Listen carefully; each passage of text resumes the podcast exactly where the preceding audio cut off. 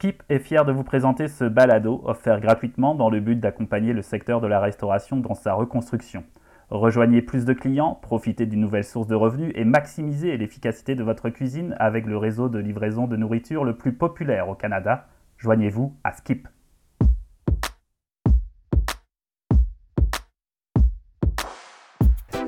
Dans ce troisième épisode, c'est le thème du positionnement qui sera abordé. Comme tout produit, une offre en restauration doit trouver sa place dans le marché. Une restauratrice, un restaurateur, eh bien, ils doivent se poser les questions suivantes. Quelle est mon offre? Comment se différencie-t-elle de la concurrence? Quelle valeur ajoutée apporte-t-elle et à quel type de client? Autant de questions que nos experts et invités auront du plaisir à traiter. Idées neuves et solutions au menu. Je suis Nicolas Boulet, responsable des publications et du contenu numérique de la RQ. Bienvenue. Alors messieurs, commençons. Comment voyez-vous l'évolution de la restauration traditionnelle dans les prochaines années? Peut-elle résister? C'est une vaste question, mais elle a le mérite d'être posée. Permettez que je commence avec euh, mon, allocution euh, fétiche euh, qui dit comme suit. Avant ça, on allait au restaurant et on décidait qu'est-ce qu'on allait manger. Maintenant, on décide ce qu'on va manger et on va à ce restaurant-là. Et ça, je pense que euh, ça change toute l'optique, comment la restauration se voit par rapport aux clientèles. Et je m'explique, c'est que quand je parle des hauts clientèles, je veux ajouter aussi en positionnement, puis c'est pour lancer le débat en même temps aussi, là, que avant ça, on s'attaquait à une clientèle qui, venait chez nous, euh, mais maintenant, on doit voir plaire à plusieurs clientèles parce que maintenant, il y a plusieurs générations même qui font partie de notre clientèle, de nos clientèles, et on doit s'adapter à tous ces clientèles-là, du, plus érudit sur son téléphone euh, à la personne qui n'a même pas de compte Facebook. Pour, pour, juste pour donner un spectre. Et c'est là que la restauration en positionnement doit revoir complètement son offre euh, dans, un dans un concept mondial. Parce que maintenant, si euh, euh, ton, menu ludique se retrouve sur euh, Pinterest ou sur Instagram, tu as des chances que ça fasse du monde, qu'il y a des clients partout qui viennent chez vous manger ce produit. La table est mise. ce que je voudrais euh, rajouter, c'est que nous, on sent très nettement que le consommateur. On a travaillé pour le CIAL, le Salon international de l'alimentation au niveau planétaire, et on s'est aperçu qu'il y avait un mouvement mondial d'un consommateur qui souhaitait trouver du sens dans ce qu'il mange, un consommateur qui souhaitait trouver du sens dans le restaurant où il va aller. Et c'est quoi le sens?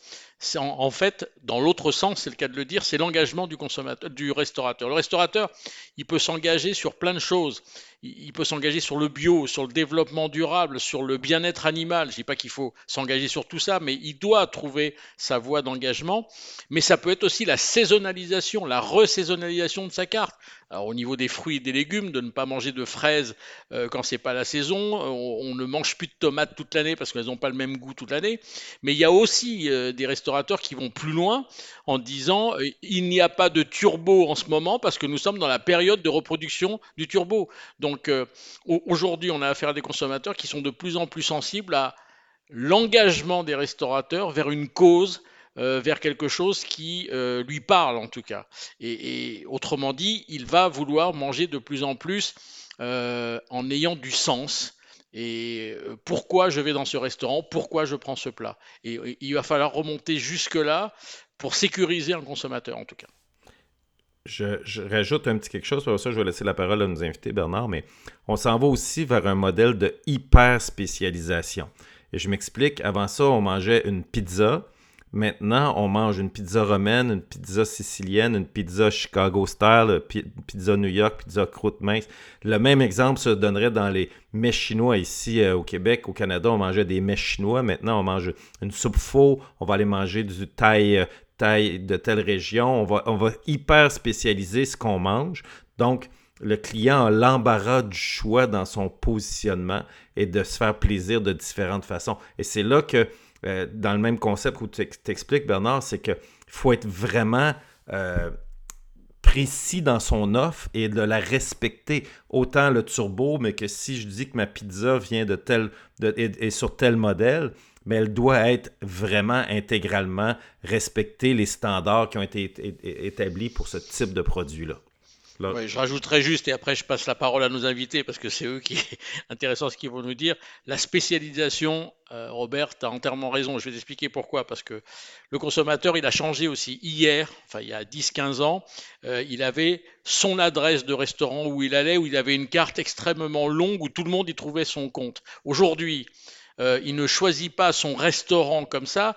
Il dit ce soir on se fait un burger, ce soir on se fait un mexicain, ce soir on se fait un chinois, ce soir on se fait ceci. Donc il part du produit et il va chercher le spécialiste de ce produit. Ça veut dire que tout restaurant aujourd'hui, de la restauration rapide à la très haute gastronomie, doit avoir une identité de spécialiste de quelque chose. Et ce quelque chose, il faut qu'il le trouve. Olivier, Laurent, la parole est à vous. Battez-vous. Bah, écoutez, je vais, prendre, la parole. Euh, oui, je trouve que c'est intéressant. Alors, la première chose, moi, ce que j'ai mis en place dans mon entreprise et, j'y ai trouvé moi-même mon bonheur, c'est de construire un parcours client. C'est-à-dire que quand il met euh, les pieds euh, dans ma maison, je veux qu'il comprenne quelle est, quelle est ma philosophie et qu'est-ce que, qu'est-ce que j'ai envie de lui apporter en restauration.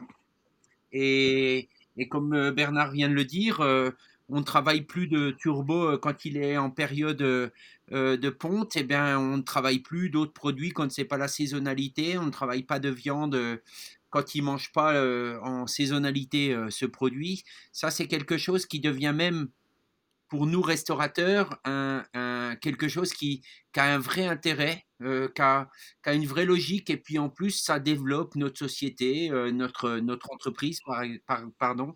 Et, et pour moi, ce jeu, parce que ça a été un jeu au départ, disons-le, la clientèle s'est recentrée vers le, les produits, enfin le, la provenance, le sourcing et tout ça. Et, et moi, il y a 20 ans, j'ai commencé comme ça. Et, c'est vrai que ce jeu me plaît de plus en plus de dire, euh, euh, de faire vivre un parcours au, client jusqu'au bout. Et puis, euh, que ce soit une pizza, que ce soit de la farine, que ce soit n'importe quoi, d'avoir une véritable identité sur, sur ce que vous amenez, en tout cas une vraie réflexion. Et, et, et en ayant une vraie réflexion et ne pas mentir à votre client, fait que vous aurez toujours quelque chose de vrai. Et il y a encore quelque chose de très important à mon sens dans le positionnement, c'est qu'aujourd'hui, sur une table de 4 à 6 personnes, vous en avez trois qui ont ou des intolérances, ou une allergie, ou on n'aime pas le poisson. Donc, euh, il faut adapter une carte, à mon sens, pour pouvoir répondre rapidement à la commande à quelqu'un qui est vegan, par exemple, ou végétarien, végétalien, ou allergique à un fruit à coque eh bien, ça fait que vous ne perdez pas votre client. Si un jour vous vous en occupez pas, eh bien, vous pouvez être sûr que cette personne ne reviendra pas dans votre restaurant. Ça, c'est vraiment, euh, c'est vraiment très important. Quelqu'un qui a une allergie est très sensible à l'attention que vous pouvez lui donner. Et comme on sait qu'aujourd'hui, ça représente bien plus de, 30, 40 ou 50% de, de, notre clientèle, eh ben c'est un vrai atout commercial. Enfin, c'est un vrai atout pour refaire revenir des gens, des gens dans votre maison. Et, et voilà, après, euh, je pense que c'est aussi la façon dont vous cuisinez tous les jours, euh, une belle recette bien faite, euh, la cuisine ouverte, Bernard, tu le disais tout à l'heure, euh, en France, on a très peu de cuisine ouverte. Vous, euh, sur le continent, euh, sur le continent américain, vous avez des cuisines qui sont ouvertes depuis bien longtemps. Nous pas. Et moi, j'ai ouvert ma cuisine depuis 20 ans maintenant. Euh, euh, oui, les gens peuvent rentrer, me poser des questions et, je suis là derrière avec une brigade de 25 personnes. Et je pense que ça aussi, c'est des, choses qui sont fortes pour, euh, pour notre clientèle. Mais Laurent, il peut nous dire si la, la restauration traditionnelle va résister, ou en tous les cas, c'est un grand témoin de ce qui se passe en Floride. Laurent, les restaurants là-bas sont pleins, les gens retournent en salle. Euh, comment vous voyez ça, vous? Et puis, euh, sur la spécialisation dont parlaient Bernard et Robert, ça, c'est sûrement un pilier euh, de, l'avenir de la restauration. Vous y croyez aussi beaucoup à cette spécialisation-là? D'abord, en Floride, comment ça se passe? Ben, en, fait, en Floride, présentement, c'est sûr que tout est débloqué, tout est réouvert.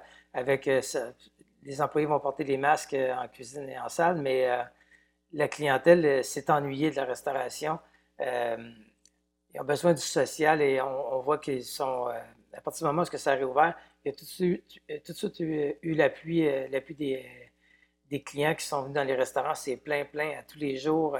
tellement que je connais beaucoup de, restaurants présentement, je regarde, qui prenaient réservation avant. Maintenant, ils ne prennent même plus de réservation. C'est premier arrivé, premier servi, parce qu'ils ne peuvent pas y arriver sinon.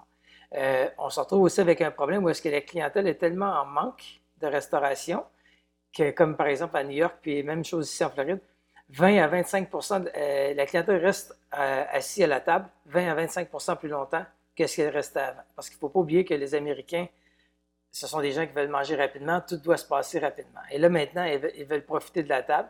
Le, le, ticket bill, la facture, donc, la facture moyenne a beaucoup augmenté aussi parce qu'ils vont consommer deux cocktails au lieu d'en consommer un. Euh, donc, ça, c'est une chose. On assiste aussi au fait qu'avant, c'était toujours euh, l'expression euh, c'est où est-ce que tu dois être situé qui est très important. Donc, les gens allaient se déplacer pour être sur la rue principale, euh, le motiver, tout ça. Et là, maintenant, ce qu'on, ce qu'on assiste de plus en plus, c'est qu'ils vont se déplacer pour aller manger quelque chose de spécifique. Ils veulent manger le meilleur poulet frit. Ils veulent manger le meilleur burger.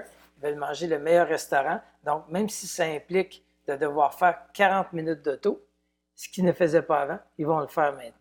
Donc, on assiste vraiment à, ce changement-là. Je pense que le fait d'avoir été coupé un peu de la civilisation pendant un certain temps comme ça nous a fait prendre en compte beaucoup d'Américains qui ne cuisinaient pas, qui se sont mis à cuisiner, euh, qui euh, ont dit hey, wow, on peut développer, on découvert des épices, des, produits, tout ça. Donc, ça a euh, attiré un peu cet intéressement-là à qu'est-ce qu'il mangeait finalement. Et je pense que ça, ça a amené un plus pour ça. Et puis en termes, en de spécialisation, Laurent, c'est important parce que vous allez ouvrir un restaurant euh, spécialisé euh, dans, dans les prochains mois, dans les prochaines semaines même. Oui, dans 4 à 5 semaines, en principe, euh, on va ouvrir un restaurant donc spécialisé plus sur, focusé plus sur poissons et fruits de mer, donc qui, est, un produit qui est quand même assez noble, qui est un peu plus dispendieux, mais la clientèle maintenant a, faut pas se le cacher, les gens ont plus d'argent qu'il y en avait avant la pandémie parce qu'ils n'ont pas nécessairement euh, pu faire grand-chose. Donc, les comptes de banque sont pleins. Euh, donc, euh, je pense qu'ils ont envie de goûter à quelque chose qui, même s'il est un peu plus dispendieux, ils vont dire, écoute, j'aime mieux aller au restaurant une fois par semaine ou par deux semaines, mais de manger quelque chose qui est à mon goût. J'ai l'impression de m'être fait plaisir. Donc, le but, c'était de leur faire plaisir. nous, on avait envie d'un concept comme celui-là, donc on a travaillé sur ça. Puis, depuis le début du balado, on parlait de, faut que les gens vivent une expérience, puis là, on leur fait, on amène leur côté ludique. Nous, on aime jouer avec le côté ludique. Donc, les gens euh, vont venir chez nous parce qu'on leur, on leur fait une offre qui est précise dans ce qu'on fait. C'est ce qu'on fait chez nous. Si tu veux manger des, des hamburgers, c'est pas la place pour venir. Viens manger ça chez nous. Va manger ton hamburger dans le meilleur des restaurants hamburgers de la ville. Puis, je pense que chacun va trouver son, euh, sa niche comme ça. Laurent a toujours été le champion de l'ouverture, de la présentation, de préparation de restaurants hyper ludiques. Euh, et c'est toujours ça qui, a fait qu'il s'est démarqué. D'ailleurs, maintenant, on parle de restaurants avec des, sections d'épicerie, mais il faut savoir qu'il y a maintenant 23 ans, à peu près, Laurent avait lancé un restaurant qui s'appelait Chez l'épicier et qui était basé sur des plats cuisinés pour emporter après ton repas ou de venir chercher un lunch du midi. Euh, ça. Euh, le côté ludique, je veux renchérir là-dessus, Laurent, parce que c'est un point ultra important dans le positionnement de la restauration. Autant, euh, Olivier, tout à l'heure, je parlais de haute gamisation du haut de gamme, mais le haut de gamme devient aussi ludique. Euh, si je prends le Alinea de Chicago qui faisait son dessert sur de la musique rock and roll ou qui avait la machine pour mixer euh, les, dry martini ou qui transformait son centre de table qui était à l'azote liquide en, potage, mais cette restauration-là fait un niveau haut de gamme et ludique et ont très très bien performé et ont été même des modèles euh, qui ont amené partout dans le monde ce côté ludique-là. Autant que quand je suis allé euh, chez Géranium, puis qu'il me faisait me pressait le café à la table ou il me coupait les tisanes à, euh, la table, il y, avait des, choses qui sont hyper ludiques dans cette restauration-là. Et ce ludique-là est plus réservé nécessairement à la, au haut de gamme, et devient présent un peu partout par le décor, par l'environnement. Et je veux terminer cette petite intervention-là parce que Laurent a dit les gens sont prêts à, se déplacer. Puis Bernard va, va, compléter ma phrase. Avant ça, on disait location, location, location. Maintenant, Bernard, qu'est-ce qu'on dit? Distribution, distribution, distribution. Exactement. Je, je, rajouterais destination, destination, destination. C'est-à-dire qu'on veut aussi s'en aller n'importe où où ça nous fait plaisir. Je, je, rajouterais quelque chose par rapport à ce que vient de dire euh, euh, Robert. Je suis d'accord sur la haute gamisation de la restauration haut de gamme. Ça veut dire que euh, si on prend l'exemple d'Olivier, il va falloir qu'il monte en gamme demain. Mais ça, il le sait. Et la restauration rapide doit également monter en gamme. Bref, on, doit euh, vivre une, haute, une, une haute gamisation généralisée. Mais cette haute gamisation généralisée, elle s'accompagne d'une décodification de la restauration. Je m'explique, sur tables de la restauration rapide, il n'y a jamais rien eu. Maintenant, on commence à mettre des couverts, on commence à mettre des serviettes, on commence à mettre des choses. Dans la restauration avec service à table, il y avait des nappes. On commence à enlever les nappes. On commence à mettre euh, moins de cérémonial au niveau des couverts, des verres, etc. Les tenues du personnel commencent à être moins euh, formalisées. On n'est plus en blanc et noir avec le nœud papillon. On est pas en jean, basket, polo, mais presque. Et euh, pourquoi? Parce que la star du haut de gamme, c'est l'assiette et c'est la compétence du personnel avec qui on est en contact. Et c'est ça la haute gamisation. C'est pas automatiquement le décor dans lequel on est. Et c'est là encore une fois où le modèle économique des restaurants va changer demain. Il va peut-être y avoir des transferts d'investissement, justement du décorum où on a mis peut-être beaucoup d'argent ces dernières années vers l'assiette et le personnel. Et ou sinon, on va mettre énormément d'argent sur le décor pour créer un happening euh, où l'assiette va devenir moins importante parce qu'on va vouloir être là dans l'établissement qui, vient d'ouvrir. Parce que euh, que ce soit dans n'importe quelle ville du monde, maintenant, le meilleur restaurant de la ville, c'est le prochain qui va ouvrir. Parce que c'est lui qui va être le plus populaire sur les réseaux. Puis s'il y a quelque chose à dire, s'il y a une photo à prendre, ils vont la prendre là. Ça aussi, c'est une question de positionnement. Donc, il va falloir que maintenant aussi la restauration puisse, euh, le, front of the house, la, section où on mange, se renouveler plus rapidement. Des restaurants qui vont exister pour 25-30 ans, il va en avoir de moins en moins parce que les cycles de front of the house, l'arrière, l'administration, la cuisine, la philosophie, l'approvisionnement, lui n'a pas besoin de changer, mais le concept, la vision, euh, les restaurants, le mouvement de ce restaurant-là, ça ne veut pas dire que s'il est à cet endroit-là aujourd'hui, il va être obligé d'exploiter la même chose c'est pour ça qu'on voit de plus en plus des groupes de restauration exploiter des concepts et d'être prêt à, charcuter le concept s'il ne fait pas pour le réouvrir ailleurs sur un autre concept, parce que ce sont des entreprises organisées en restauration et non des bannières ou des, des, noms de restaurants. On a affaire à des consommateurs qui sont de plus en plus dans le zapping il va vers le dernier qui va ouvrir, il va vers celui à qui on a dit qu'il fallait aller. Et, ce zapping pose un problème, c'est que on va faire avoir un consommateur qui va être de plus en plus infidèle. Mais puisqu'il va être de plus en plus infidèle, le cycle de vie d'un concept se réduit, se réduit de plus en plus. Ce qui oblige aujourd'hui un concept à se remettre en cause en permanence pour être en top of mind des consommateurs en permanence. Et ça, ça va devenir très compliqué. Donc oui, je suis d'accord avec toi, Robert. Si je crée un concept aujourd'hui, il ne faut pas penser qu'il va vivre pendant 25 ans comme avant. C'est fini, ça. C'est fini. Olivier, toi, en tant que spécialiste du haut de gamme, est-ce que euh, parce que moi, je pense que ça devient. Tu sais, tout à l'heure, quand on parlait de restauration de spécialité, de, que la restauration se spécialise, je pense que ton secteur de haut de gamme est un secteur spécialisé. Donc, il va falloir le travailler encore plus, je pense, parce que ça devient des destinations. Mais je pense, merci, je pense que c'est notre, notre profession dans la haute gamme ou dans l'excellence est un concept.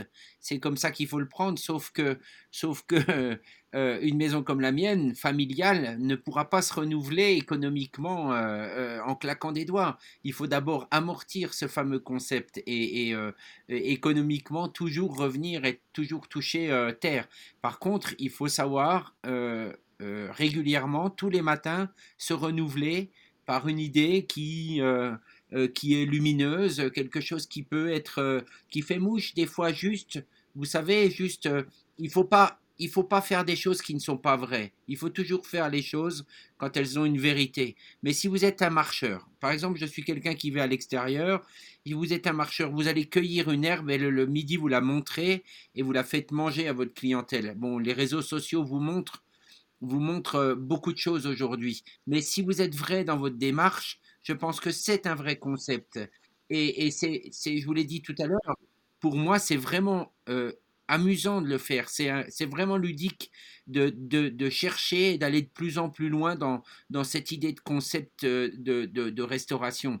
Parce que, parce que la haute gastronomie, à mon avis, aujourd'hui, elle est là. Elle est placée là. C'est une petite herbe ou, ou, une asperge. Tout à l'heure, Robert, tu as parlé de l'asperge, je crois. C'est Laurent, mais. Euh, eh bien, Laurent, pardon. Bon, excuse-moi, Laurent, mais, mais l'asperge, tu la prends le midi, le matin dans le champ euh, tu, la cuisines à midi et tu vas la rechercher l'après-midi dans le champ et tu la cuisines à nouveau au dîner.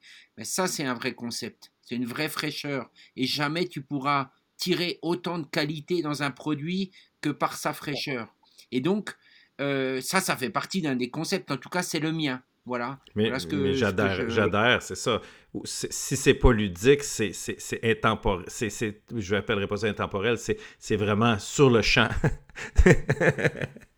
c'est bien souvent aussi le côté ludique de la restauration. Je suis d'accord, il faut, il faut aller la chercher. Alinéa a, fait beaucoup, euh, nous a fait comprendre beaucoup de choses, mais la vérité du produit, la fraîcheur du produit, euh, l'amener en salle, le présenter. Euh, effectivement, l'assiette est devenue star. Et les gens qui la mettent en scène, cette assiette ou cette, cette star, eh ben, ont beaucoup d'importance et on parle des métiers de la salle et du service. Et aujourd'hui, je pense que notre profession en a beaucoup besoin aussi autour de, ces concepts. Donc on va, on va conclure ce, balado euh, sur le positionnement, sur euh, la façon dont on peut répercuter la hausse. On a parlé de, la localisation, de, euh, de l'approvisionnement, euh, des ressources humaines, euh, tout ça, ça a un coût dans un établissement. Est-ce qu'on peut répercuter la hausse de ces coûts, que ce soit des coûts de main-d'œuvre ou le coût des produits aussi qui augmente Est-ce qu'on peut répercuter cela à 100% sur le prix des menus? Alors moi, j'aurais tendance à dire oui, à condition qu'on soit justifié dans la salle et dans la cuisine qu'on soit justifié au niveau du personnel de salle et dans l'assiette. Si on est justifié, je suis intimement persuadé qu'on n'a pas de problème de prix vis-à-vis du consommateur. Le consommateur, il a juste un problème quand le prix qu'il paye n'est pas justifié par le moment qu'il a passé dans le resto. Il n'y a pas de prix excessif ou de prix pas cher, ça veut rien dire. C'est est-ce que le prix est en phase avec l'excellent moment ou le moment catastrophique que j'ai passé dans le restaurant? Et, c'est ça que, question, le, que le consommateur euh, euh, se pose ou ressent lorsqu'il est sur le trottoir et qu'il sort du restaurant. Je, je, renchéris en disant que le prix, vendre le bon prix, mais de le calculer de la bonne façon maintenant. Parce que les méthodes pour trouver le bon prix à vendre ont changé. Euh, l'input des revenus n'est plus basé sur un seul produit, mais sur plusieurs produits et les dépenses sont amorties sur plusieurs personnes qui sont impliquées dans l'opération de servir cette nourriture et peu importe les canaux qu'elle sera servie. Euh, et c'est là que si on réussit à bien comprendre comment évaluer le coût de temps, on va pouvoir vendre le bon prix sans juste calculer en fonction de s'évaluer sur le prix du voisin. Et je termine en disant que ceux qui vont essayer de gagner la bataille par le prix vont périr par le prix. Laurent, je pense que vous, vous avez augmenté certains euh, produits sur votre menu, certains, certaines assiettes sur, sur votre menu dernièrement? Euh, ben oui, j'avais pas le choix d'augmenter les prix parce qu'on avait une hausse significative au niveau de nos, euh, fournisseurs. Donc, euh, on n'avait pas le choix, mais je, suis tout à fait d'accord avec les deux derniers commentaires de Bernard et Robert. C'est-à-dire que je pense que c'est une question d'expérience que le, le, client doit vivre. Puis ça, ben, c'est c'est dans tes meetings à tous les jours avec tous euh, tes, gestionnaires de, secteur dans, le restaurant, de leur expliquer qu'il faut qu'ils fassent vivre à ce client-là cette expérience-là, puis que le prix, parce qu'on le voit, là, même si j'ai une moyenne de facturation de 55 par personne, euh, ben, ce soir, si j'ai une entrecôte vieillie, puis je la vends 85, je vais avoir des gens qui vont être intéressés de l'acheter. Ce qui est important, c'est qu'elle soit bonne, que j'ai réussi à trouver ce qu'il y avait de meilleur sur le marché. Les gens sont curieux, ils veulent juste ne pas avoir l'impression d'avoir été berné dans leur, euh, dans leur soirée puis dans le total de la facture. Donc, euh, une fois que tu as trouvé ta clientèle, qu'ils savent exactement le pourquoi ils viennent chez vous, tu mets le prix qu'il faut puis ils vont être prêts à, le payer, en fait, je pense. Il ne faut pas avoir peur du prix, en fait. C'est ce que vous nous dites, euh, Laurent, puis Robert et Bernard. Olivier, vous, est-ce que vous avez encore de, la marge pour euh, augmenter les prix ou vous pensez être au bout ou, pas du tout? Alors je vais, on va attendre pour nous la réouverture dans un mois, un mois et demi, euh, mais j'ai une réflexion et je rebondirai euh, sur ce qu'a dit euh, Bernard tout à l'heure.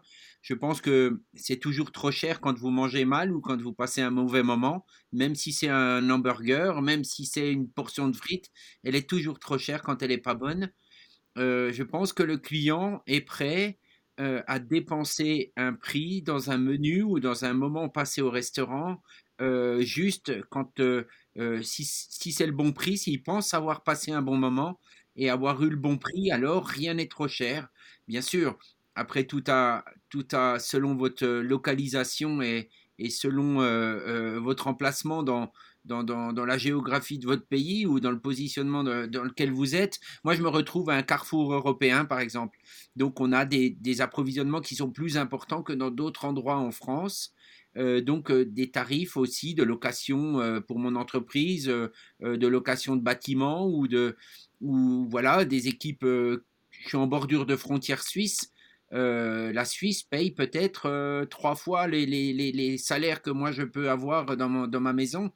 Donc forcément, mes tarifs, mes tarifs, je dois payer mes équipes un peu plus, donc mes tarifs seront un tout petit peu plus élevés que, qu'autre part, mais je pense que le plus important, c'est de le justifier et d'être clair, d'avoir une vraie belle cuisine, euh, de vraies belles recettes, d'être euh, fier de, les servir et puis les équipes qui le servent, d'avoir une vraie connaissance sur le produit qu'ils vont servir aux clients, en leur disant d'où ça vient, comment il a été élevé, comment il a été récolté et comment il a été cuisiné, avec quel type de technique, est-ce que ça a pris longtemps, par exemple on peut des fois avoir un poisson qui a pris plusieurs heures de cuisson et, si le client le sait, je pense qu'il est prêt à payer un peu plus. La restauration en général n'aura pas d'autre alternative que de monter en gamme, donc de monter ses prix. Parce que on s'aperçoit depuis un certain nombre d'années que plus les restaurants cassent leurs prix, moins ils font de volume. Pourquoi? Parce que des prix bas font peur. Les gens se disent mais qu'est-ce qui m'a mis dans mon assiette à ce prix-là? Euh, quel euh, employé emploie-t-il? Donc la restauration n'a pas d'autre alternative que de monter. Elle ne peut plus descendre, c'est terminé. La technique marketing très connue de la grande distribution qui consiste à casser les prix pour faire plus de volume ne marche pas dans la restauration, ne marchera plus dans la restauration. Puis je pense que le consommateur est de plus en plus éduqué sur les produits, les provenances, les cuissons, euh, qu'il l'était avant grâce aux émissions, grâce à, l'ouverture sur le monde, etc. Donc ça aussi, c'est un atout qui peut aider. Laurent, tu as-tu le, mot de, la fin? Euh, ben, en fait, moi, je pense effectivement que, on n'aura pas le choix de s'ajuster pour différentes raisons, mais que la clientèle va suivre, effectivement, et que, que avoir comment je vois ici ce qui s'est passé en Floride euh, dans les dernières semaines, les gens ont juste hâte de retourner au restaurant, de socialiser. Puis suite à ça, ben, euh, je pense que ça devrait bien aller. Puis euh, je pense que présentement, on est peut-être un peu euh, apeuré un peu de, ce qui se passe. On va peut-être ça un peu négativement, mais les beaux jours sont à venir. Puis je vois aucune raison pour laquelle tout ça n'irait pas que dans le meilleur sens parce que tout le monde, autant les clients, sont maintenant beaucoup plus ouverts qu'ils l'étaient il y a un an à des changements au niveau de la restauration. Eh bien, c'est sur cette note optimiste que se termine ce balado. Donc, merci à tous de votre participation, encore une fois très appréciée. Merci à Cher Imag de nous avoir euh, réunis pour échanger sur l'industrie de la restauration et son avenir euh, d'un point de vue franco-québécois. Euh, n'hésitez pas à écouter nos deux premiers balados consacrés à l'approvisionnement et aux ressources humaines. À bientôt.